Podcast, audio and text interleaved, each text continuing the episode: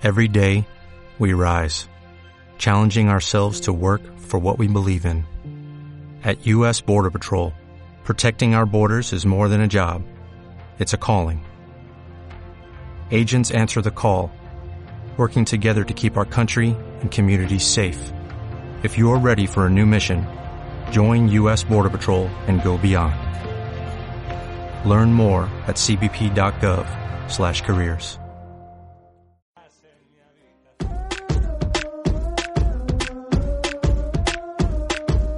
Aquí no hay siesta, con José Manuel Ávila.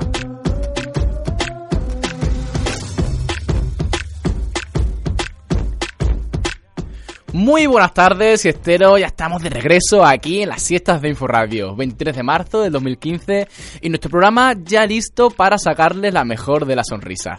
Sin adentrándonos mucho en nada, dentro sumario.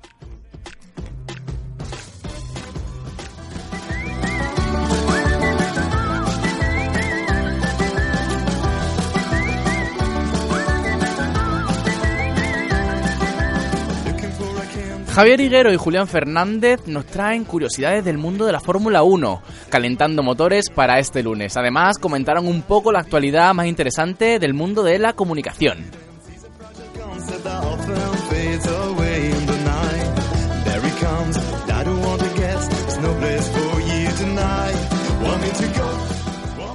Con Dulce y Lisa, nuestras expertas en cine, hablarán del Festival de Málaga, una de las citas cinematográficas excepcionales en nuestro país. Hablaremos de esto en este Aquí en Siesta de lunes.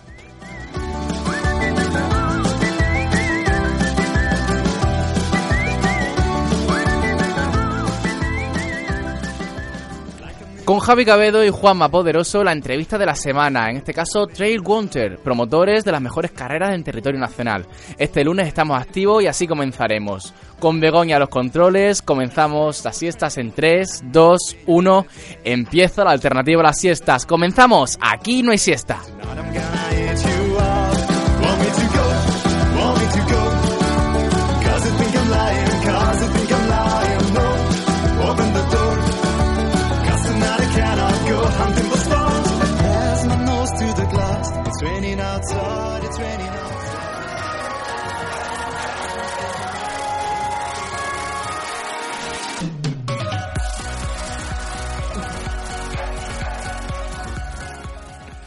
Madre mía, qué energía tenemos en este lunes, ¿eh? Joder, ya lo que estamos respirando en este, Qué en este estudio. Ya os veo, ya os veo que Sí, estáis sí. deseosos. de lunes.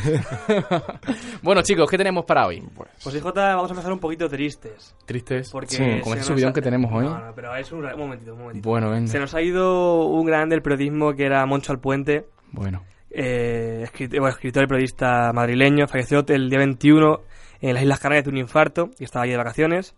Bueno, este hombre nació en 1949, fue escritor, periodista, músico, humorista, hizo de todo. Le conoceréis muchos, no sabéis su nombre, pero le conocéis porque era el compositor de esa canción que era Adelante, hombre del 600, la carretera nacional es tuya. Sí, Pues sí. este, pues sí. la compuso.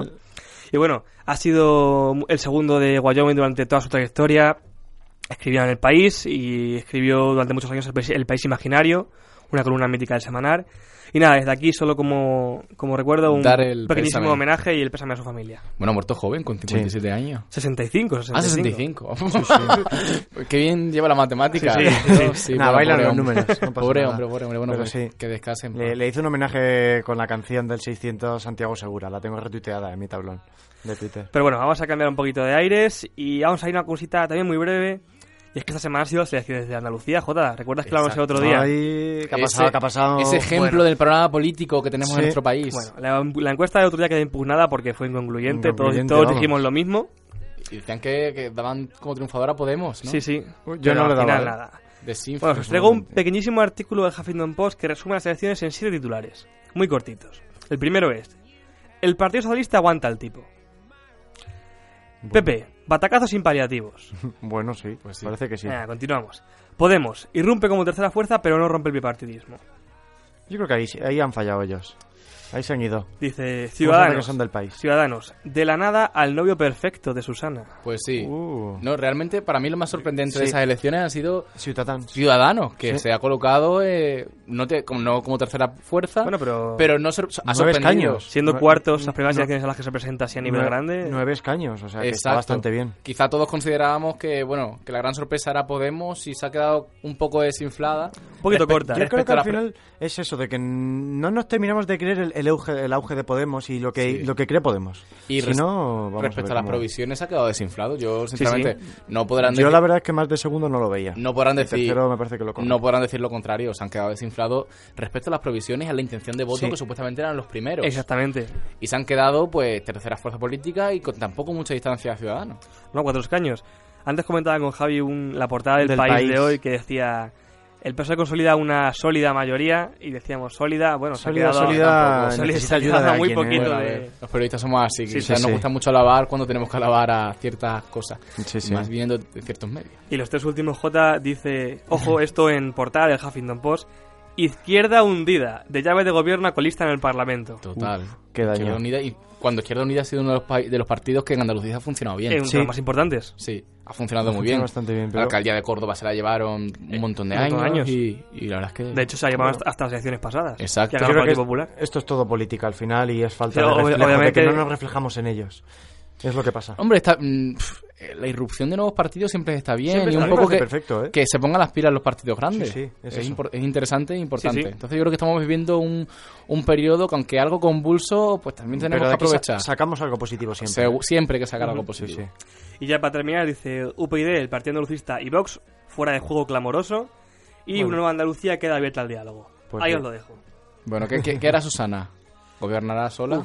Sola. Yo creo que ahora mismo van a, mm, en algún pleno lo que sea, van a- pueden votar a favor Ciudadanos o cosas de estas, pero yo creo que van a gobernar Bueno, solos. esta eh, mañana, esta mañana salió una noticia que no sé si es verdad o no, que decía que Ciudadanos se desmarcaba de cualquier pacto Sí, de gobierno. yo Sí, creo que también lo he leído. Entonces sí. quedaría abierta la puerta. Van a ir por libre. Podemos, PP.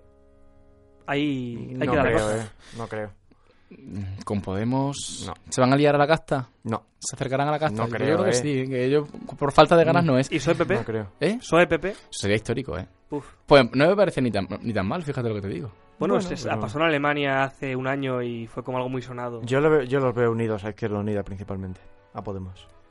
Sí, total. Se van a tener que, es que que liar a ellos. No lo sé. Fíjate, yo creo que hasta van a su- ir por libres todos al Hasta final. uno de pero- sus balaustres. de Pero ahí por, por lo bajín y van a votar a favor a lo mejor algunas cosas de Podemos y según los intereses que vayan defendiendo. Pero la bueno. señora eh, Tania Sánchez al final ha- Bueno, ya publicaron en Facebook ¿Han roto? anoche que han roto Pablo Iglesias y ella. ¿Han roto? Sí. Un, un- No me lo puedo creer. Compartieron a la vez Sí. un mismo No estado lo he en visto, Facebook. no lo he visto. Pues sí, sí, sí. sí. me quedáis locos, sí. Compartieron a la vez un mismo estado en Facebook en el que ¿Por qué? decían que habían Bueno. roto, que era que era la persona más importante de su vida Para los mutuamente dos, uno del otro, mutuamente, eso sí. pero que el momento se lo exigía, que no podían más y ¿Qué que ha pasado acabó. ahí? ¿Será estrategia política? ¿Será realidad? ¿Ficción? Es realidad, pero yo creo que tiene que ser muy duro tener en casa un competidor y además como Pablo Iglesias, que es una persona que sabe. y que Pesado, yo creo que ¿verdad? mina la moral Uy, de pesado. todos los ¿Ves Pablo políticos. ¿eh? Iglesias en la sobremesa? ¿Se habrá Sí, sí, enganchado también. Tania? ¿Se habrá Comentando el enganchado? telediario, uff, ¡Qué horror! Sí. ¡Qué señor tan intenso! Y encima del al campo. Nada. Otro tema, venga. Eh, ¿Perdéis cosas normalmente? yo sí. Yo mucho. Vale, ¿no? Mucho. Sí, Soy muy pues mira, aquí traigo uno de que uno ha perdido la billetera, pero la ha encontrado 65 años después intacta. ¿Cómo? O sea, Pues un hombre ha recuperado la, la cartera 65 años después de perderla en una obra. Edward, Edward Parker eh, perdió su billetera en el 1950 en el Palacio de Lambert, en Canterbury, y consciente de que había perdido su cartera en la biblioteca del palacio, y s- casualidad de la vida, estaba intacta y la ha encontrado, y ahí llevaba pues una foto de su familia y las tarjetas médicas y una visita de una tarjeta de visita de Ed Parker. pues qué poco limpian el palacio. ¿A que sí, eh? Pues ¿no? sí, Porque van con la verdad es que cosas- qué poco limpian yo el perdí la palacio. cartera y la encontré en dos días, pero bueno. Pues ya está. Bueno, Eh, pues, Perfecto. señor, a ver si... Este 65 años después, para que quien pierda las cosas tenga ahí un... Pero con el dinero, Una esperanza. lo, lo típico es que si te quitan la cartera te la devuelvan sí, sin no, dinero. Que no, que se quedó olvidada y no limpió nunca la Y es una biblioteca que, que trata de la época medieval, así como datos. Madre o sea, que es mía. que, claro, no O sea, pueden puede haber- tocarla normalmente. Así Puedo era ver el- hasta carteras medievales ahí todavía. Sí, sí. Que nadie pierda la esperanza cuando pierda cosas. Bueno, ahora Jota te traigo una cosa que os va- te va a encantar. Vamos a hablar sobre un tema apasionante, sobre la alfombra roja Palas. ah, qué buen programa. Ese Oh. gran programa producido por Jesús Luis Moreno de Televisión Qué buen productor, qué buen productor. Trending topic. Bueno, ¿sabes cuánto cuesta cada uno de los programas que hay firmados? 200.000 euros. 220.000 euros por 13 galas firmadas. Casi igual, que la, casi igual que la candidatura de España en Eurovisión. Pues sí, Exactamente. pues ya está. Perfecto. ¿Qué os parece? Os lo dejo ahí caer. ¿Qué os parece este, esta Comienza tú, maravilla? porque a mí me- Yo por una parte José Luis Moreno a mí no me gusta, pero claro, un productor se tiene que diferenciar por su producto, pero este producto está ya muy agotado y muy pasado de moda. No pueden, no pueden hacer un producto del año 1993, porque ya estamos en 2015 principalmente. Y bueno, las críticas para mí son... Es que son normales que haya críticas, es un programa que es que no se adapta a los tiempos. A mí me parece lo peor, Lo- sí, lo sí, peor sí. que se ha podido realizar en la televisión pública es ese programa. Sí, Horroroso, me parece. Y es que... Decrépito, anticuado, cutre, casposo. Eh, elegido, o sea, eh, bueno, técnicamente horrible. Horrible. Técnicamente horroroso. Es horroroso. En cuanto a la gente que lleva el programa, los presentadores y tal, tremendamente malos. O sea, yo respeto que una televisión Bueno, a mí, privada... a mí Berta Collado sí me encanta. no, sí, bueno, bien, pero Quiero decir, la depende de los papeles que tengan, ¿eh? Y la única que yo creo que se salva. Pero yo respeto que una televisión privada se contrate a quien quieran. Si Sí. quieren contratar a una Belén Esteban para que les dé audiencia y Pues obtener de ello Claro. un beneficio económico, genial. Pero yo ver a señores de Mujeres Hombre y viceversa, señores de Gandía Shore, estando en la televisión pública pagada con nuestros impuestos, me parece abominable. Triste, triste, Habiendo un montón de profesionales que estamos parados y que esa gente tenga cabida ahí. Yo creo que Televisión Española tiene que cuidar la imagen porque la que se está dando ahora mismo es vergonzoso O sea, con todo el lío que hay. ¿eh? Con perdón, cortar la cabeza a quien tenga visual. que cortarse. Exactamente, Sí, sí. Es horrible. Con todo el lío que hay, yo no entiendo cómo hacen esto en Televisión Española con el lío político y lo que vemos en casa. ¿Qué es que es eso? Y nuestra televisión pública tiene la capacidad técnica para hacer productos maravillosos, Sí, sí, con una calidad hace, ¿eh? altísima. Tenemos Y una televisión hace. pública que durante muchos años fue líder en informativos a nivel mundial. Si, si Televisión Española quisiese hacer cosas de calidad, tiene los medios técnicos para hacerlo. Y perfecto, Y sí. eh, calidad y, lo dicho, eh, genio y Sí, sí. talento en nuestro país no falta. No falta. El problema es intención y querer hacer algo en condiciones. Lo que sucede es que los que están allí, la mayoría son funcionarios que saben que haciéndolo bien, haciéndolo mal, van a estar allí toda la vida Y luego los están viviendo enchufados. del cuento. Del cuento. Así que estoy súper indignado con ese programa. Y luego después A mi. Twitter el, eh, el otro día se incendió. Yo te traigo, J, tres de los mejores tweets de, de esa noche. A lo mejor está alguno mío, porque... No, creo, creo que no, creo que no. Bueno. El primero de ellos del hematocrítico dice... eh, cogía una pregunta que lanzaba él el tuit de este programa, que era ¿Qué te ha parecido el primer programa de Alfombra Roja? Y él en un Vine ponía desconcertante. Además con ese tono, es desconcertante. Sí, sí, es desconcertante, vamos. El segundo, que es muy duro pero me ha gustado mucho, de Carlos Valladolid, arroba Car Valladolid, decía... Se espera que hoy mismo ISIS, Estado Islámico, reivindique Alfombra Roja 1. Yo me, Muy te- duro, pero me ha encantado, me ha encantado. yo me teletransporté directamente al año 95. Ahí vamos, ¿Qué es, es eso? Es que el son último, formatos que no... no el último tuit de Manel, arroba Manel, decía ¿Y si entramos en el Ministerio del Tiempo y borramos la alfombra roja? Pues sí. Ojalá. Y a José Luis Moreno también. Hay que decir que Aparte José- que yo le veo un señor tan mafioso, lo siento, de verdad, no lo conozco. Yo creo que se, quedó, mafioso. se quedó en Rockefeller. Y ya está. Sí. Le Y veo hay que decir que José Luis Moreno se ha querellado contra un compañero de Blooper por el artículo que ha hecho en lo que lo pone verde, porque es que es normal. Pone el programa, pues mal, como es así, como Yo lo- opinamos el 90% pues, de la gente en Espero Twitter. que no se nos cree. Yo le veo un señor Tampoco súper- nos va a oír, Es que es pero bueno. vergonzoso. Lo he dicho, lo veo un, un- señor hipermafioso. Y lo que debería hacer la televisión pública viendo esto, porque creo que a nadie le ha podido gustar ese programa, es eliminarlo de la parrilla. Y da igual que estén contratados uno o cien programas, me da lo mismo. Hay que cuidar la imagen de una Y cadena si es pública. cierto- y ¿eh? si es cierto Esto no, que- no le favorece a la Nada. cadena pública para nada. Es vamos. que yo imagino a un sueco Es que da mucha pena. televisión y es que... Pero es penoso. Hizo sketch de gracia eh, supuesta con risas enlatadas. Risas Mejor no lo enlatadas. Ese público de 30 personas. Que sea 30 plegables. pe- y, Y, sea y que, plegable. y que les obligan a reírse, por favor. Porque vi el primer monólogo y a mí no me hacía gracia ninguna y la gente allí de público riéndose, pero digo, no tiene sentido. Yo creo que este programa ha sido Noche de Fiesta 2. Sí. y ya Ojalá hubiese sido O Noche de tres. Fiesta. Ojalá, Es ojalá. que O creo, creo que Noche de Fiesta me parece que estaba mejor Con esa maravillosa. Juncal Sí. Rivero presentando. Es que alta es esa mujer. no, pero que es cierto que creo que era mejor. Y bueno, quizá Noche de Fiesta en ese momento se adecuaba al Sí, tiempo. al formato que había Bueno, en esa pues ya época. está, sí. Era la, corrían Y esos triunfó, años. ¿eh? Ese formato Bueno, yo triunfó los recuerdo, sábados yo noche. recuerdo a Pepa Gabelino en Noche de Fiesta como si fuese hoy. Sí. Pero en ese momento sí, pero sí, sí, ya pero no. hablamos de año 2000, O sea, programa- 2001, Pero como que- mucho. Que se produzcan programas musicales, pero bien hechos. Bien hechos. Exactamente. A la altura de nuestro país, que es muy grande. Bueno, seguimos porque ya... ¿Más enfadado ya? Tranquilo, tranquilo, te dejo con Javi que te pone bueno. contento. Bueno, pues eh, vais a la iglesia, nada, ¿no? Tampoco, Yo ¿no? poco, o sea, a ver, mm, soy creyente de mi manera, pero ¿Y si vais algún día dejáis colecta? Yo No. creo que nunca he ido a misa. poco. Vale. Pues hay un pastor en una iglesia estadounidense que pide colecta para comprarse un jet privado Ah, qué bien. ¿Pero un jet para la iglesia o para él? para él. Y- Ahora cuento. ¿Qué Es razones, el- ¿Qué razones alude? Con sede, la iglesia está en Atlanta Sí. y ha desatado la polémica en las redes sociales, claro, porque le pide a los feligreses una donación de 300 dólares para comprarse el famoso jet. Oh, sencillito. El sacerdote se llama Kreflo Dollar, es de 53 años y ha subido a la red un vídeo de 5 minutos donde comenta su- sus impresiones, ¿sabes? Pero es su sueño o algo. Sí, sí, su sueño. Ella afirma, bueno, que se quiere comprar un jet privado, que es el avión más rápido del mundo y como objetivo de difundir la palabra de Dios lo más rápido posible.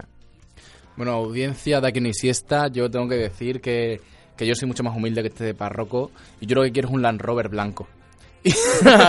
Eh, donaciones, mm, contacte con arroba ni siesta y yo ya facilito mi número de cuenta El y que poco cuesta- a poco a ver si lo conseguimos. El jet cuesta la friolera, la flio- friolera perdón, de 67 millones de euros. Creo que De el dólares, perdón. Rover de J es más barato. ¿No puedes difundir la palabra de, Dios la- en Vespa? Y la frase Sí, ¿no? suya es... En bici. La frase suya es, y esta es textual, Dios le dijo que necesitaba ese avión.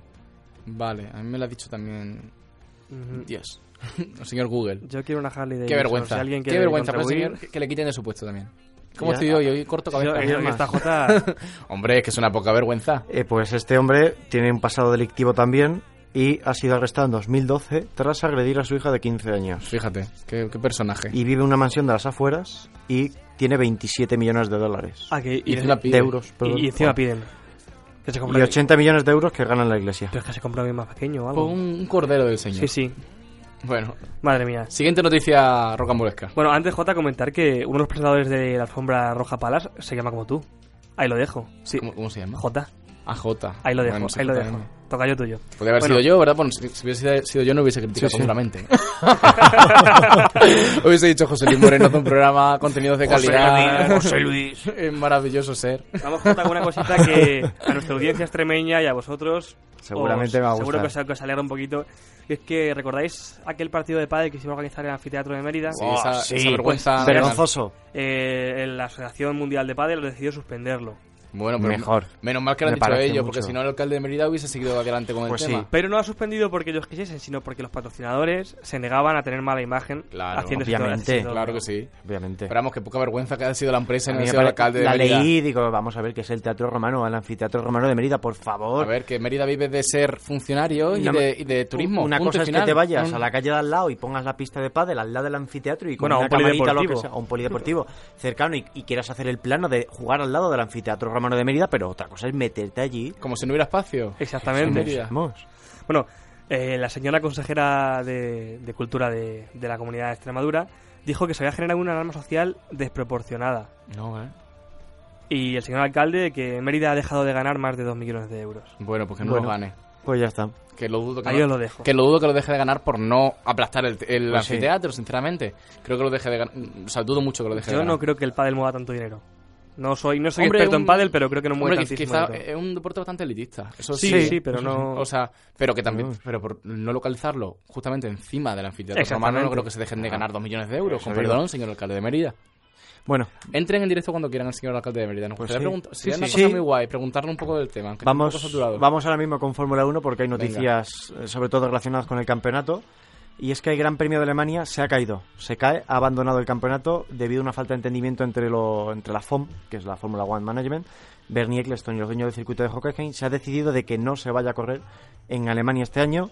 Se ha, se ha barajado la posibilidad de que Nürburgring, otro gran premio que sí lo ha cogido durante otros años, lo, lo haga, pero también lo ha, ha decidido de que nada porque se paga muchísimo y eso es un acuerdo económico ya que se pagan alrededor de 15 millones de euros porque la Fórmula 1 entre en tu circuito. O sea que los aficionados de la Fórmula 1 alemanes tienen que estar Desde el año- desolados, sí, desolados. el dato es que desde el año 1960, de manera ininterrumpida, Alemania ha cogido un gran premio de Fórmula 1. Bueno, Pues con ese, con ese dinero se podría hacer eh, traer la Fórmula 1 a su casa el pastor del avión. Pues sí, perfectamente, vamos. va a hacer una Y colecta. bueno, También va muy rápido. Así porque lo recuerden nuestros oyentes, seguramente ya lo habrán comentado en nuestros compañeros de motor. En este circuito de Hockenheim hemos vivido momentos como el Massa Fernández Faster Than You o que la FIA haya tenido un hackeo en sus servidores poni- poniéndoles una comunicación como que les hayan hackeado. bueno, bueno. O sea que Escándalo tras escándalo. Sí, sí, en, totalmente. En cuanto al campeonato este año, eh, vamos a ir repasando un poquito, que lleva muchas semanas sin hablar, si hay tiempo. Sí, sí, tiempo. Eh, Gran Premio de Australia, empezó el, el campeonato bastante, por decirlo de alguna manera, ya de cara para Mercedes. Se sabía ya que iban a estar fuertes. Estuvieron fuertes.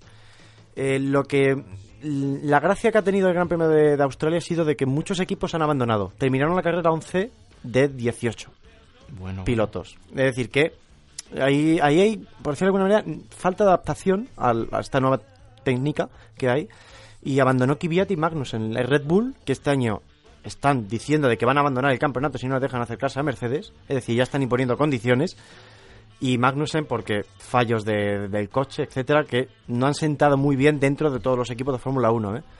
Hay que decir de que este año la temporada es muy dura y Red Bull avisa, abandonamos si no nos dejáis acercarnos a Mercedes. Ya en el año 2013 la FIA, eh, por el tema de los neumáticos y que eran neumáticos que eran eh, que explotaban con facilidad, por decirlo de alguna manera, le dio la razón a Red Bull y ese año ganó el campeonato. Yo no quiero decir nada que sea una pantomima, pero en la Fórmula 1 todo es pantomima, de todos los equipos. Sí, a lo mejor se juega un poquito un farol, ¿no? En plan... Se juegan muchos faroles y para presionar a, a todos los equipos. Y sobre todo a la FIA por sistema, por, porque den juego. Quiero decir, a mí no me hace gracia ni a todas las personas que vemos la Fórmula 1 de que un equipo monopolice la primera línea o que un equipo gane de 19, 15 carreras. No, pero con cualquier deporte, Javi, nunca gusta que siempre haga el mismo. Por eso digo o, que si, si eres ese equipo, pues a lo mejor. monopoliza muchísimo. En Carlos Sainz, la estrella de este, como avisamos ya que va a ser la estrella, pues sí, terminó noveno eh, por un fallo en, en el pit, que estuvo como 40 segundos por un fallo en la rueda de que no salía.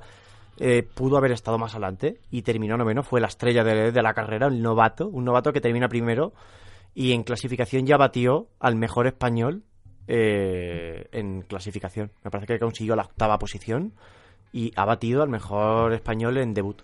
Bueno, O sea que- pues Carlos Sainz ahí, enhorabuena. En Sí, cuanto sí. a Raikkonen, que también ese fue un gran premio de problemas en el pit stop, no entraron muy bien las ruedas, no se sabe por qué. es- todos los pit stop fueron rarísimos, con problemas sobre todo en Sauber y Ferrari, que tuvo un problema Raikkonen que tuvo que abandonar porque no le apretaron la rueda perfectamente. Bueno. Hay que decir de que en la Fórmula 1 todo funciona con un semáforo y va por sensor. Cuando te aprieta la rueda a la tuerca y cree que ya ha llegado al punto, se va encendiendo una luz. Cambia de rojo, amarillo y verde en Ferrari. Pues bueno, Raikkonen lo he comprobado, lo he podido comprobar ya y, y recomprobarlo, tengo en la captura en mi Twitter. eh, ha salido con el, con el semáforo en, En verde, por lo tanto el piloto al mirar el semáforo se, ha sido automáticamente un fallo ha sido- técnico ha más sido yo creo que ha sido más bien un fallo técnico Bueno, ¿Te de- de imaginas, los Jota, que, semáforos. que vas al taller y te dejan sin apretar la rueda? no sé, un problema. No, pero esta gente, claro, las ruedas están apretadísimas, lo que se ve que... No, realmente, eh, hasta el más mínimo detalle influye Sí, en la sí, clasificación influye. de un premio Influye, influye. Ya te digo que mm, Carlos Sainz podía haber quedado sexto, séptimo y ha quedado noveno. O sea, que es que da mucha pena de que un piloto por un fallo, 40 segundos estuvo, que no funcionaba. Había un fallo en la tuerca, en la pistola y aprieta a presión, ¿eh? O sea, hay que tener muchísimo cuidado con las pistolas porque te puedes romper la muñeca de un, de un tirón Ya de la pistola. O sea, que tienes que ir con muchísimo cuidado para, para apretar. Próximo Gran Premio esta semana, Malasia. Circuito en Sepang. Altas temperaturas, hay que ver la degradación de los neumáticos también. Yo no entiendo cómo hacen los premios en sitios tampoco. con tanto calor. Pues, sea, a mí invierno me, todavía. me parece bien porque así, bueno, pues Se prueban la- se prueba- se prueban lo que son los capacidad, sistemas ¿no? de refrigeración de los coches y hay, hay que ver también cómo un coche funciona a altas temperaturas, a bajas, a lluvias. Me parece perfecto altas temperaturas. Eh, degradación de neumáticos, vamos a ver qué tal, porque este año parece que lo que Pirelli ha dado ya un poquito con el kit y puede dar juego con los neumáticos de otra manera. Hay que decir que Pirelli el primer año entró muy poco conservador, los neumáticos me parece que podías hacer cuatro o cinco paradas por carrera perfectamente si tu, si tu coche degradaba muchísimo. Y ya parece ser que dos, tres, vamos a ver cómo antes de que empiecen a rodar los coches, porque esto es imposible saberlo, pero dos paradas posiblemente puedan haber en el Gran Premio. Al final, para todas estas marcas, por ejemplo, neumáticos, el hecho de eso, de probar sus materiales y su tecnología eh, en terrenos tan, o sea, tan complicados, tan complicados, al 1. final lo que hace, yo creo que eh, a la hora de potenciar su marca al consumidor individual, Al final es una imagen que ellos dan. imagen y lo dicho, innovar sobre sobre trabajo, trabajo de campo ya hecho. Sí, claro. o sea, quiero decir, Pirelli, Pirelli llegó en el año, me parece, 1860, 1870 a la Fórmula 1 y Javi, Javi, no será 900. o 1960. Ah, O sea, sí, yo- Coches en 1870 me parece un poco raro. Bueno, pero ya la Fórmula 1 después de la Segunda Guerra Mundial ya sí, estaba... pero te estabas no sé yendo si- ci- casi 100 años No sé antes. si fue Goodyear la primera marca. Es que no, no, no, no recuerdo bien porque yo con las fechas bailo. Quiero decir que soy muy malo sí, sí, para ya las nos fechas. hemos dado cuenta. O sea que... bueno, bueno. Y ya lo hizo bastante bien. Se fue porque entraron ya el tema de Michelin y todos estos neumáticos, todos estos... Pero bueno, bastante bien. Y yo creo que Pirelli no entró muy conservador, pero a raíz de las críticas por todos los equipos por el tema de la degradación, La verdad que ha, ha intentado ser conservador. Ha puesto la, la etiqueta de conservador y parece ser que ahora parece que le está funcionando bien. Tiempo cambiante. Eh, obviamente hay lluvias de convección y puede ser de que llueva y cuando llueve normalmente se para la carrera porque los neumáticos no drenan. Claro. Luego decir, hay que decir que la pista se seca rápido y depende también si llueve a una hora que cuando sale el sol caliente y se seca la pista rápido, la pista drena muy bien, pero claro, cuando llueve con tal cantidad, llueven monzones, hay tormentas, hay de todo en los circuitos, o sea que es difícil. Y bueno, la incógnita, que no es incógnita, ¿Mercedes estará fuerte? Pregunto. Pues no lo sé. Yo creo que sí, Estos perfectamente. estos premios con tantísimas, o sea, tan caros, o sea, de producir, ¿son rentables? A ver, mm, hay que decir que Bernie Eccleston cambió un poco la- el mundo de la Fórmula 1. Antes los, los equipos pagaban por ir a un circuito.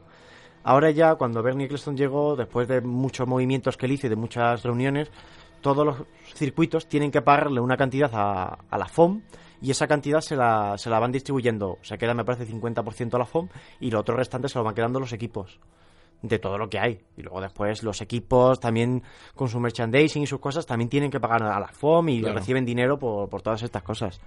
Y si vas quedando tercero, segundo, cuarto, también recibes dinero al final. Aquí hay mucho lío porque también el tema de Marussia o Maynor, que es ahora el equipo que ha entrado por Marussia, que es el mismo equipo, eh, no tiene dinero. Principalmente porque es que no tiene la, la FOM, a los equipos pequeñitos les da muy poco dinero. El que más se lleva es Ferrari y me parece que se lleva 900 millones de euros en total. Una cantidad bastante considerable. o ¿Qué sea que- cifras? ¿Qué cifras? eh, no? Mientras que Mano a lo mejor se puede llevar Nula la perfectamente Sí, totalmente. 10, 15 millones de euros. O sea que es muy triste. Bueno, Pero bueno. pues a ver qué sucede. Que se Y bueno, grandes rectas para correr de res a ver qué tal funcionan. A ver qué tal Malasia. Sí, a ver qué tal Malasia. Y bueno, vuelve Alonso. Vuelve Alonso después ya de, de un mes de baja por el accidente. Bueno, o sea, vuelve Alonso, yo creo que estará fuerte. McLaren no estará fuerte, por supuesto. Y yo creo que algún coche de los dos abandonan, porque el coche va mal. O sea, no Vaya confío en McLaren. Así que es lo que hay. ¿Y Alonso, Alonso tú crees que conseguirá algo? Alonso, a ver qué tal. Yo creo que yo, yo espero que Alonso, antes de que llegue la mitad del campeonato, esté luchando por la undécima, decimosegunda posición. Vamos a ver qué hacen en Malasia, porque la verdad es que Baton no clasificó mal, pero a ver, es difícil porque es que lo de McLaren es desastroso, ¿eh? lo digo en serio. McLaren es un desastre porque es un equipo que tiene un motor nuevo, se tiene que adaptar y quedan últimos. O sea, vamos a ver en qué tiempos, si Manor sale a pista, en qué tiempos pueden competir con Manor, porque es que igualmente pueden estar compitiendo con los mismos tiempos.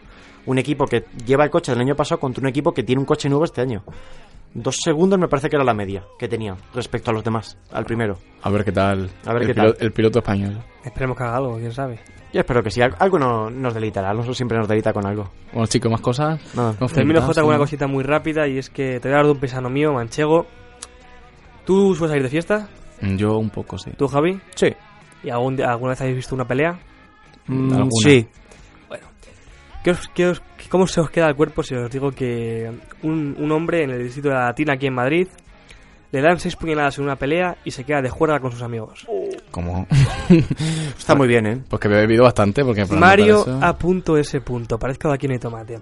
De 36 años, en la calle Sepúlveda, al sur de la Latina, estaba en un Qué bar bárbaro. con sus amigos, se metió en una pelea, le dieron seis puñaladas, cuatro eran cortes, pero dos de ellas eran cortes profundos en el tórax, dice uno de 3 centímetros, otra de 6, que eso es bastante profundo. Y se quedó dos horas más de juerga con sus amigos en el Y él bar. dijo, a mí esto no me no me lo arruina Pues a mí me macho". parece perfecto. Hasta que sus amigos decidieron llamar al 112 porque Lógico, por textualmente pesado. sangraba mucho. Hostias. El señor Mario ha declarado, soy manchego, me recupero pronto. Mario, un Ole poco- él. un Ole él. O sea, hay que decirlo, ¿eh? El- el- yo lo venía pasado. hablando con Juli, yo creo que es el, el anestésico, que es el alcohol al final. Bueno, que no te duele nada, no, te- obviamente, no le, de- este no hombre le- iba- le iba debería bebido. doler nada. Iba bebido, Sí, sí, bebido, sí, sí, hombre. Ha bebido, vamos. O tiene una, naturale- naturaleza porque vamos a aguantar ahí desangrándose dos horas más. Luego, lo que a mí me resulta extraño es que los amigos decidieron llamar al 112 ya Dos horas después, pasaron ¿no? dos horas Hombre. cuando se empezaba a caer al suelo, no se tenían pie. Madre Dios, porque irían parecido a él. Eso pienso yo.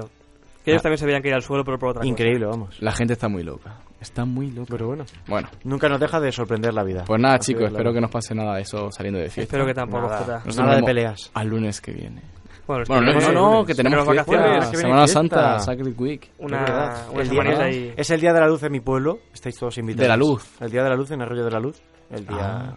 O sea, fiesta patronal. 6. Extremadura, Cáceres, Arroyo de la Luz, el Día de la Luz el 6 de abril. Desde las 12 de Extremadura. la mañana, que es la fiesta, hasta las 3 y media, 4 que termina la fiesta y luego Pues después de party por Extremadura. ahí. Extremadura, Pues tierra sí. de gloria, Extremadura, tierra de historia. Bueno, pues nada, chicos, hasta la semana que La viene. semana nos que- vemos, bueno, hasta el día Seis. 6. Hasta que no, sí, 6, sí, 7, sábado, 12, me exacto. parece que son. Día seis. Después de Semana Santa. Nosotros, pero nosotros tenemos todavía la semana por delante y el programa por delante. Continuamos con la siesta.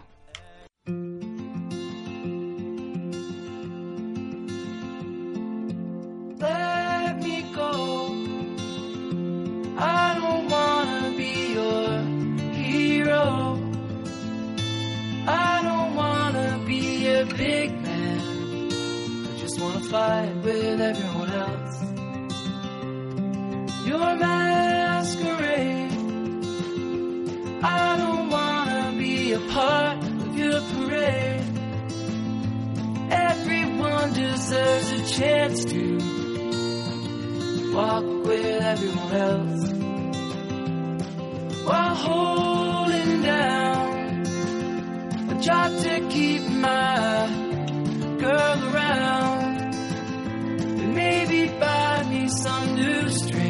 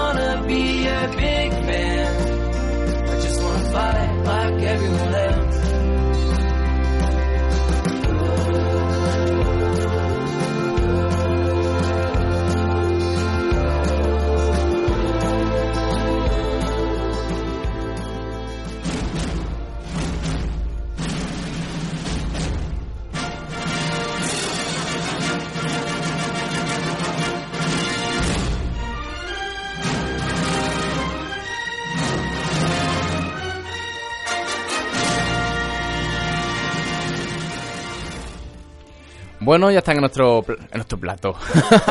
en nuestro estudio, nuestras chicas de cine, nuestras expertas. Muy buenas tardes, Dulce Buenas Martín tardes. y Lisa Peter. ¿Qué tal? Bueno, hablar un poquito de cine, ¿no?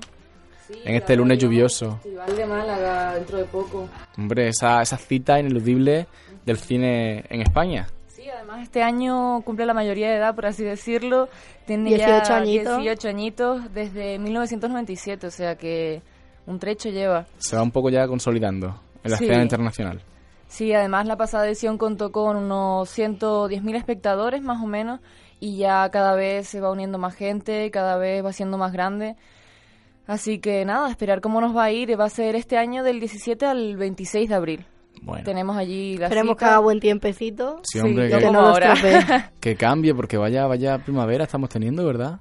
Bueno, demasiado buen tiempo hemos tenido aquí Sí, para atrás, ¿no? una semanita de tregua, fíjate como una lluvia horrorosa. Mm, Bueno, y tendremos además 1.714 películas y de las que se presentaron y de las seleccionadas han sido 178. Suena poco, pero al final va a ser bastante para... Para ver, el festival. ver todas esas películas, yo imagino a la gente, a los jurados para clasificar todo eso, días y No días suelen y- verlas, ¿eh? Porque yo vi una entrevista de los Goya y dijeron que, que solo se veían las de... Como quien dice las de sus propios amigos. Siempre se dice que solo están nominados Alex de la Iglesia, toda esta gente. Y es porque los propios que jurados no, no ven todas las películas. Es que me parece imposible. Es, im- no sé, medianamente imposible, ¿no? Hombre, un poco mal, mal por parte de ellos, pero que- Cla- tan- sí, ¿eh? tantas películas. Qué horror. Bueno, horror no, pero que, Dios Claro. mío, que de hora. Y además, bueno, en la sección oficial, una foto fija del cine español de momento, según el director del festival, Juan Antonio Vigar, se mantiene en la línea de anteriores ediciones, con nombres importantes, de bastante trayectoria y con veteranía y reconocidos en el país, pero también un número significativo de, de jóvenes que están ahora a lo mejor, digamos, más libres, que no son tan conocidos. Algo más independiente. Sí, algo nuevo. Como... está llevando mucho. el- Sí, ahora el cine independiente. Porque en los Oscars, fíjate, o sea, cambiaron un poco el... Mm. Las nominaciones estaban muy enfocadas a cine más- diferente a lo que en otras ediciones se ha, se ha ido llevando Sí. como, como estela. Bueno, también decir que en esta edición no Eh, rinde homenaje al actor Antonio de la Torre con el premio de Málaga. También le dan otro premio a Paco León por ser tanto director como actor un poco ahí.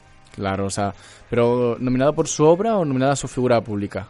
A su figura pública, Claro. de momento. Bueno, la verdad que Paco León ha, está teniendo una carrera increíble, ¿eh? Sí, yo creo que nos queda mucho por ver todavía. Sí, sí, sí, es que qué familia, qué arte tienen entera todos ellos. Sí, y además también se le quiere rendir homenaje al actor y director Fernando Ferrán Gómez. Por la sesión premium se dedicará más o menos a la película que hizo, pero que no tuvo tanto llamamiento en ese momento porque no era, era más bien precario el modo de, de llevar las películas en ese año, que fue en 1965. Así que se vuelve a estrenar y esta vez con más fuerza y, y a ver si llama más la atención. O sea, un reestreno que de una película de 1975. 65. Ah, 65. 65. que se dirigió en el 63 y bueno, digamos que la época a lo mejor no acompañaba, ahora sí que tenemos medios y se vuelve se vuelve a reestrenar a ver si va mejor. Bueno, bueno, qué barbaridad. Siempre hay oportunidades. Sí, Siempre, siempre. Bueno, más cositas, chicas. Eh, Más otra cositas. cosita, a ver, eh, pues eh, se celebró este jueves aquí en el Círculo de Bellas Artes de Madrid, pues la como la prefiesta, ¿no? Al Festival de Málaga que se hace todos los años aquí. La verdad es que tuvo una gran acogida. Se presentaron muchísimos actores y bueno, estuvieron todos en una fiesta. Póngate, que de esos que, que de esos que que, que gustan tanto a las celebrities, que se lucen por allí, se dejan ver y, y un poquito de, de y sobre la compañera esta del, del cámara al final. Vale, también no decir si que no sabemos todavía si Ana Fernández, eh, que falleció su novio hace nada, Sí. pues asistirá al, eh, al Festival de Málaga, porque también hay que decir que, claro, es su primera película. Entonces tampoco, no sé, le tiene que dar un poquito de cosa como perderse su gran salto, ¿no? A la pantalla. Claro, está, Sí, sí, sí, quiere asistir para dejar así un poco a un lado lo de, claro, es lo lógico, una persona sí, joven además. aislarse un poco y centrarse en el trabajo. Eh, está hablando del cámara, el... El cámara de, de la jungla, ¿no? de la jungla, sí. Sí. Bueno, Sí, pobre un hombre. choque. Más chicos jóvenes. Mm. Y bueno, sobre Paul Walker también tenemos algunas noticias. Sí, su película que se estrena el día 2 de abril aquí en España. Y bueno, decir que la película terminó de ser rodada con sus hermanos, ¿no? Porque claro, como también falleció, Que son como dos gotas de agua, hay que decirlo también. no, no se diferencian en nada. O sea Sí. que eh, terminó grabando la película con su hermano. No, No. o sea, a ver, eh, la película esto. empezó a rodarse con, con Paul Walker, pero claro, eh, falleció de repente. Entonces se tomaron un tiempo de luto, ¿no? Porque como que el, todos los productores y guionistas y todo de, de A Todo Gas, pues se dicen que es una gran familia y se tomaron un tiempo de luto y luego ya asumieron que la vida continúa y que tenían que continuar con la película. Entonces llamaron a sus hermanos y aceptaron grabar el resto de, nada, poquitas tramas que faltaban. Bueno. Sí, además le hacen una entrevista, creo que es al hermano menor, no sé si cogen otro hermano, y se le ve al bastante chocado por las cosas que le dicen, sí, porque le dicen eso que, que bueno, que qué piensa de la pérdida de su hermano, y al ser algo tan repentino y tener que formar parte de él, o sea, ser el mismo al final, como que también es- hace difícil, creo yo, llevarlo. Pero se ha terminado algo que, como tú Sí. dices, es una gran familia, que había que terminar esa película y en memoria Será de él como un homenaje, ¿no? a él. quieras o no. Y luego sí. también eh, Vin Diesel, la, la película se estrenó en Los Ángeles y a pesar de que, claro, falleció en, en noviembre de 2013, siguen todavía un poco los sentimientos a flor de piel. Y el otro día, pues su, su compañero ¿no? de reparto, Vin Diesel, que eran como hermanos, eh, el otro día pues tuvo que, al presentarse al preestreno, fue de sorpresa, nadie se esperaba que fuese a ir. Y, y se le saltaron las lágrimas un poco, ¿no? Tuvieron que parar porque, claro, al recordarlo, dijo que era como un hermano y como que se le había ido un hermano. Claro. Bueno. Un poco chocante, pero bueno. y bueno, pasamos a la cartelera de la semana, que esta semana a lo mejor también es interesante, como la anterior, que tuvimos algunos famosillos. Se estrena Cenicienta, Sí, el... diga un poco en la línea de Hollywood, que está ahora sacando todas las películas Disney. Exacto, todas Las- las Sí, sí, todas todas, ahora vuelven, Las todas las de cuentos. personificando, aparte que son productos que gustan a, a, a mayores, a pequeños. mucho Sí, sí, público. porque va dirigido a las familias en realidad, o sea, la familia cualquier edad se puede ir. Y en el caso, eh, va a ser parecido al caso de Maléfica, que se tornó la película, eh, o sea, no he visto el tráiler, que quizás dieron otro enfoque un poco más dramático, Sí, un poco más sí, oscuro. suelen dar Sí. un enfoque más Sí, más además oscuro. tiene, o sea, digámoslo así, no es tan fantasioso tiene Claro. más choques como de, de realidad, de la madrastra, de las actitudes que tenían hacia, hacia ella. No es como la película de Disney de dibujos animados, todo tan idílico, claro. Sino que, bueno, aquí ya se ve más bien como, como es que tu madrastra te trata de esa forma. Yo vi el tráiler y, bueno, la chica llora en un par de momentos, pero de resto es bonito, ¿no? Como la historia... Además, también tenemos, eh, hace poquito se estrenó la película Into the Woods y contaban como muchos cuentos, pero de una forma un poco siniestra. No era tan dulce Claro. como las películas animadas, no era muy siniestro. Hombre, es que los cuentos de Disney proceden de cuentos clásicos Sí. que no Sí. son realmente No son tan dulces, sí, ¿no? son cuentos tan eso tan buenistas Que ni busquen la tan- historia de la Bella Durmiente, a ver cómo fue. Sí, o incluso Caperucita, ¿eh? Sí, tiene sí. una historia bastante rocambolesca que, que luego, claro, nos acerca a, a la visión que nos ha dado la industria del cine para niños, que lo ha adaptado como cuentos Claro. infantiles. La banda sonora creo que lo hace Durne de La Cenicienta. Sí, en Sí, español. en castellano. Bueno, dentro de poco también llegará La Bella y la Bestia. No sé si es de mano de alguna española, O sea, pero todos, han... todos. Sí, Qué me han dicho. barbaridad. Bueno, y después también tenemos Focus, un romance comedia de, de, bueno de Will Smith. Y para terminar, el nuevo exótico hotel Marigold, que quien haya visto la primera más o menos sabe de lo que va. Tenemos a, bueno, a Richard Gere y demás, y algunos protagonistas como Harry Potter, las reliquias de la muerte, sale Maggie Smith, y bueno, más o menos va como la segunda parte, pero bueno, el nuevo exótico hotel. Bueno, bueno, pues ya vamos. Una semana cargadita de estrenos, a ver qué... Sí. Y ya después de Semana Santa informaremos de las pasadas fuerte. carteleras y de las nuevas. Y a veces, o sea, no hay nada para eh, para Semana Santa, no hay ninguna pasión, ninguna cosa. Bueno, el estreno fuerte es el que hemos dicho, el a todo gas, también hay otros Sí. tipos de estrenos. Pero nada relacionado con, con temática religiosa, ni mucho menos, ¿no? No tenemos ninguno... Creo que puede ser que no, pero No. informaremos si nos Mira, confundimos. una, una cosa que puede ser curiosa, eh, después de, de- perdón, de recibir la Semana Santa, es hablar un poco de películas con temática religiosa que han hecho buenas Sí. carteleras, ¿eh? Sí, Han hecho sí, buenas taquillas. Seguro que, que en, en la televisión, ¿no? Nos ponen Seguro, muchas. seguro, el Ben-Hur y todo matarán. esto. Siempre. Claro, claro, o sea, de- Aunque para nosotros la Semana Santa es todo menos porque sea santa, sino por vacaciones, creo yo. claro, que son necesarias en muchas ocasiones. Bueno, Lisa, Dulce, ¿más cositas? Por ahora nada más. Esto es lo que tenemos por dentro de dos semanitas. Bueno, pues nos vemos después de las vacaciones de Semana Santa, que vengamos Perfecto. recuperados, dormidos. Y buenas vacaciones. A todos, Exacto. además. Nosotros, mientras tanto, continuamos con la siesta porque tenemos que rematar eh, este lunes lluvioso en Aquí en Siesta. Bueno, chicas, hasta la semana que Hasta viene. luego. Hasta luego. hasta luego. La preferida para ahuyentar el llanto. Salimos a la calle cuando más llueve. Gritamos entre coches cuando todos duermen. Ya sé que muchas veces solo te uso de pañuelo. Ya sé que no merezco vigilar tus sueños. Tú eres mi cenicienta que nunca tiene prisa. Una bala perdida hecha mi medida. Cuando me siento herido, me subes a un tejado y allí la vida es menos puta si estás a mi lado.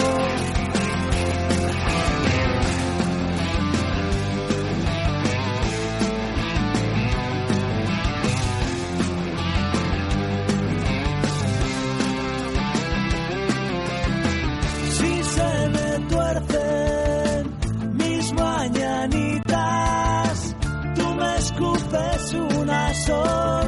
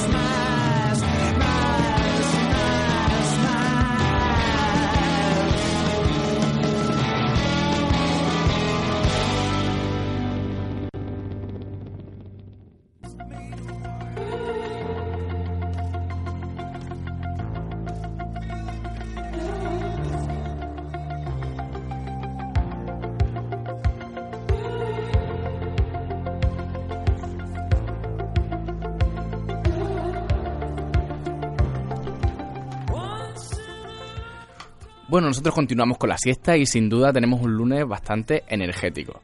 Para ello tenemos unos invitados especiales, pero bueno, antes de nada vamos a presentar a Juanma Poderoso y Javier Cabedo, como cada lunes aquí, Buenas tardes. trayéndonos la, la entrevista de la semana. Así es, bueno, hoy antes de nada hemos hecho una pequeña presentación para que la gente sepa de lo que vamos a hablar hoy. Vamos a hablar de Trail Walker y bueno, no digo nada más porque ya lo tenemos preparado. En el programa de hoy hablaremos de la Trail Walker 2015, una iniciativa deportiva desarrollada por Oxfam Intermont que se ha convertido en el mayor desafío deportivo del mundo por equipos para luchar contra la pobreza. Consiste en que equipos de cuatro personas consigan donativos antes de recorrer a pie los 100 kilómetros que separan la línea de meta, en un máximo de 32 horas. Sin duda una carrera que ofrece una triple motivación en lo personal, en equipo y en la lucha por una buena causa. En la última edición de la Oxfam Intermont Trail Walker, 495 equipos recaudaron más de 940.000 euros. La media de recaudación fue de 1.868 euros por equipo. En la quinta edición esperan superar estas expectativas con el total de 600 equipos inscritos y más de 1.120.000 euros de donativos. Bueno, y para hablar un poco de Triwalker tenemos esta, en nuestro estudio a Alfredo Suárez y Begoña Carralda. Muy buenas tardes. Buenas tardes. Hola chicos, buenas tardes. Bueno chicos, vamos a comentar un poquito, aunque ya ha quedado en esa pieza aclaratoria el señor Cabedo. Así es, ten- tenemos hoy a los representantes a Begoña, que es la encargada aquí en Madrid de la Trail Walker, es una de las eh, organizadoras de esta carrera. Y bueno, la hemos traído ya no solo para poner la prueba, sino para que nos cuente un poquito cómo van a poner a prueba a los que se presten a hacer esta carrera.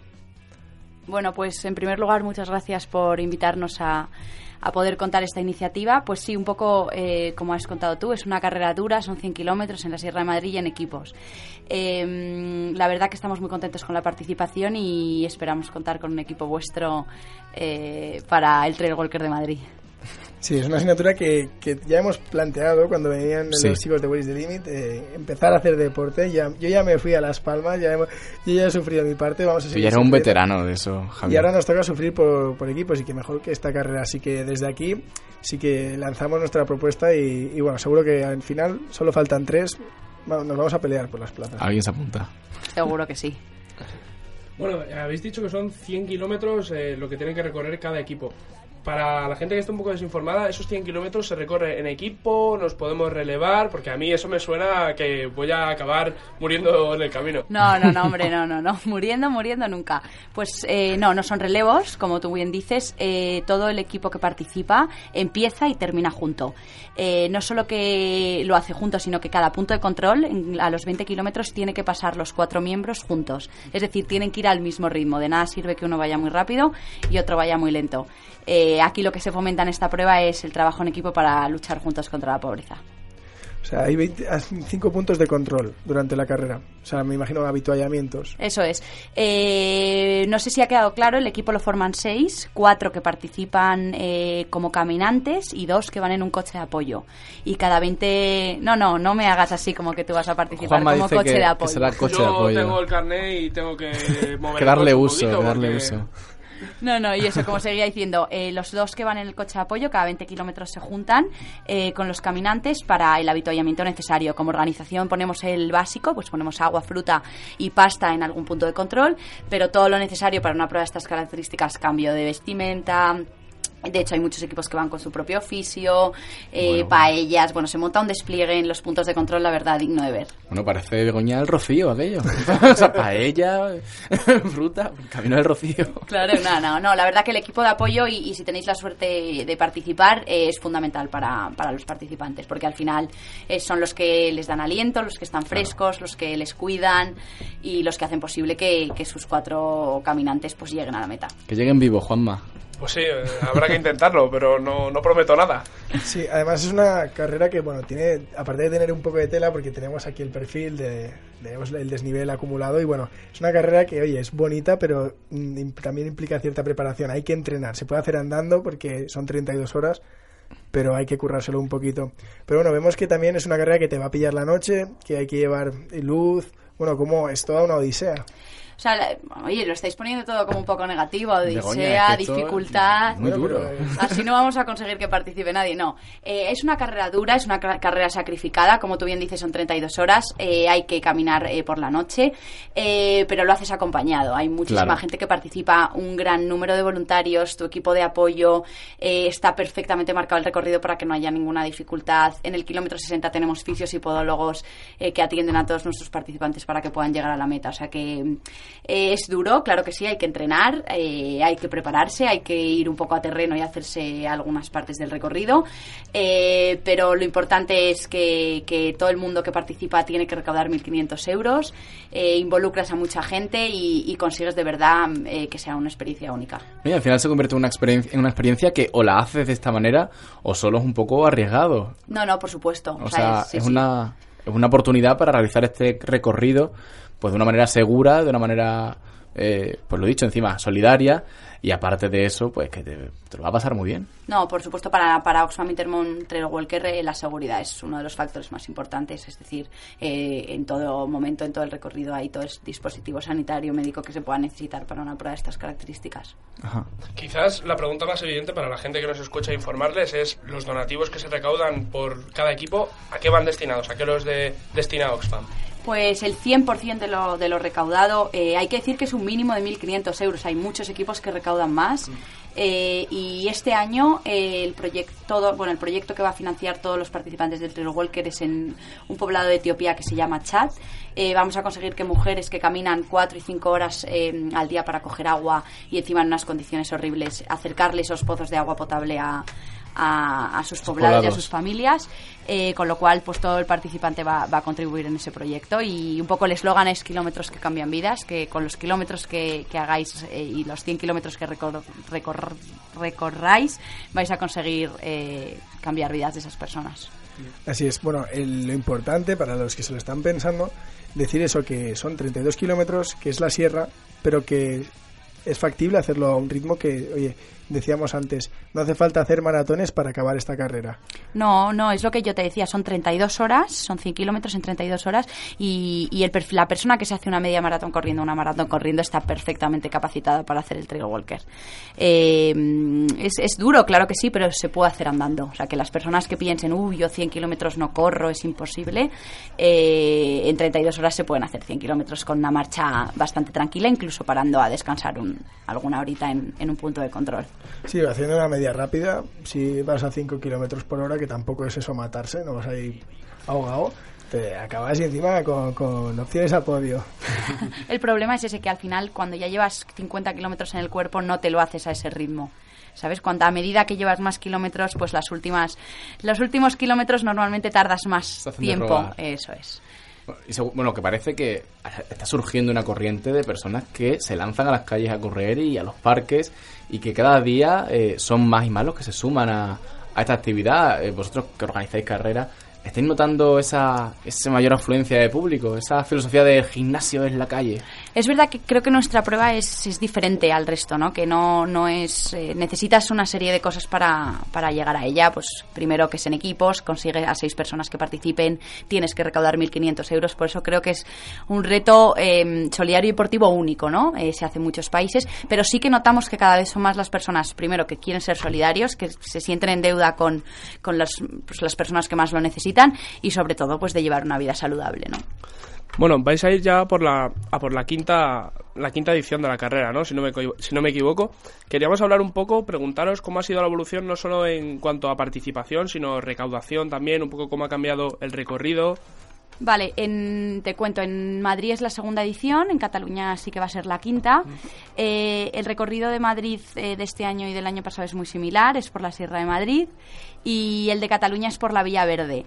Eh, es un recorrido mm, eh, muy bonito en los dos casos y la verdad que, que os recomiendo que, que lo visitéis. En nuestro perfil de la página web está todo, el desnivel, los tracks, por si, por si queréis saber más podéis, podéis encontrar ahí todas las partes del recorrido. Sí, el de, el de Cataluña es de, que es en Girona, que es el día 18 de abril, va de Olot, Girona y a San Feliu de Guíxols. Eso es. Que bueno, es un recorrido que viendo el perfil, para esto es lo que decía, ya está en la web, para quien lo vea es un perfil muy distinto a Madrid.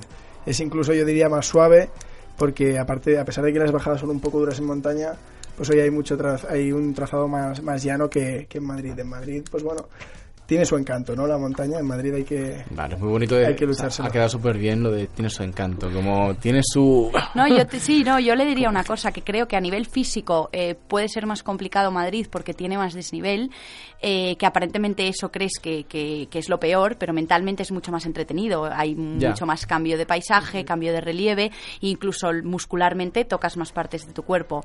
Eh, Cataluña, al ser más plano y más igual, eh, puede llegar a ser más monótono. Menos ameno, sí. Menos ameno en algunos casos, a mí me parece espectacular, pero puede hay a, a personas que, que les puede parecer más igual y sobre todo que normalmente vas siempre eh, sobre los mismos eh, partes de tu cuerpo.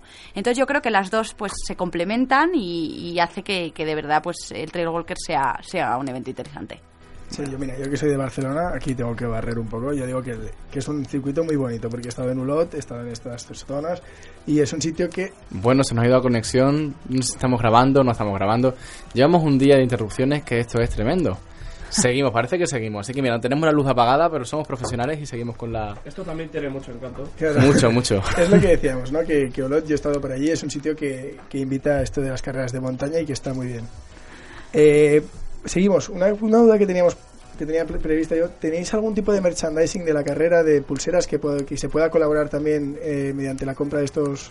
Eh, eh, durante el evento sí, o sea, si, si mm, no podéis participar pues como voluntario porque no tenéis el tiempo o tampoco podéis participar como equipo, sí que podéis llegar en un momento dado a la meta y tenemos un stand con, con material eh, un poco corporativo. eh, pues pues puffs, camisetas que se pueden que se pueden comprar para colaborar con Oxfam Intermon.